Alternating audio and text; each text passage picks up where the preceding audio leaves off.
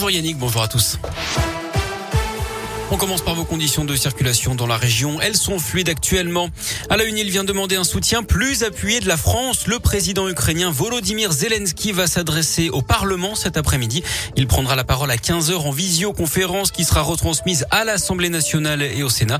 La situation qui reste très compliquée à Mariupol dans le sud du pays, toujours assiégé et où 100 000 personnes manquent de tout, désormais nourriture, eau et électricité. Malgré tout, l'offensive russe s'enlise. D'après le chancelier allemand, la guerre détruit l'Ukraine, mais Poutine détruit l'avenir de la Russie, estime Olaf Scholz. En attendant, établir un embargo sur le gaz et le pétrole russe n'est pas possible, estime le président de l'Assemblée nationale, Richard Ferrand. D'après lui, il n'y a pas de solution de substitution immédiate. De son côté, Total annonce mettre fin d'ici à la fin de l'année à l'achat de pétrole et de produits pétroliers en provenance de Russie, mais pas le gaz, hein, qui représente la plus grande partie des bénéfices réalisés par la firme.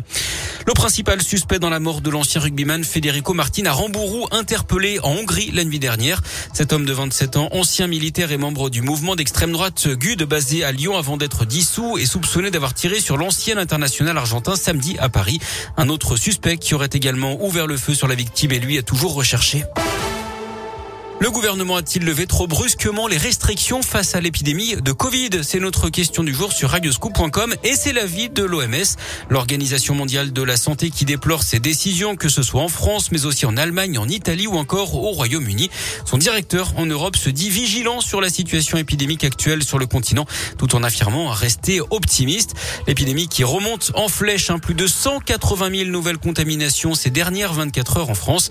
En revanche, le nombre de personnes en soins critiques diminue et les hospitalisations stagnent. Jour J pour le Bocuse d'Or Europe à Budapest, en Hongrie. L'équipe de France est conduite par Naïs Pirola, une jeune lyonnaise de 24 ans.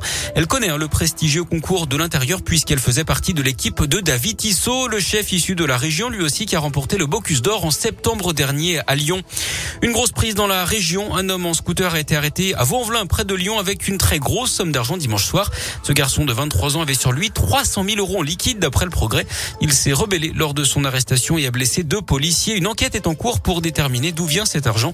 La piste du trafic de stupéfiants est privilégiée. Fin du suspense pour l'euro million, celui ou celle qui avait gagné 1 million d'euros fin janvier dans l'Aude avec 90 jours pour se manifester. La date butoir s'est achevée hier à 23h59. L'argent va donc aller tout droit dans les caisses de l'État.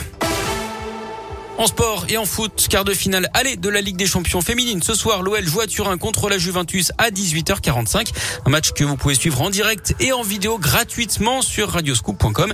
Et puis en tennis, Ashley Barty, la numéro mondiale australienne Ashley Barty qui a annoncé sa retraite à la surprise générale cette nuit à l'âge de 25 ans seulement. Elle se dit épuisée.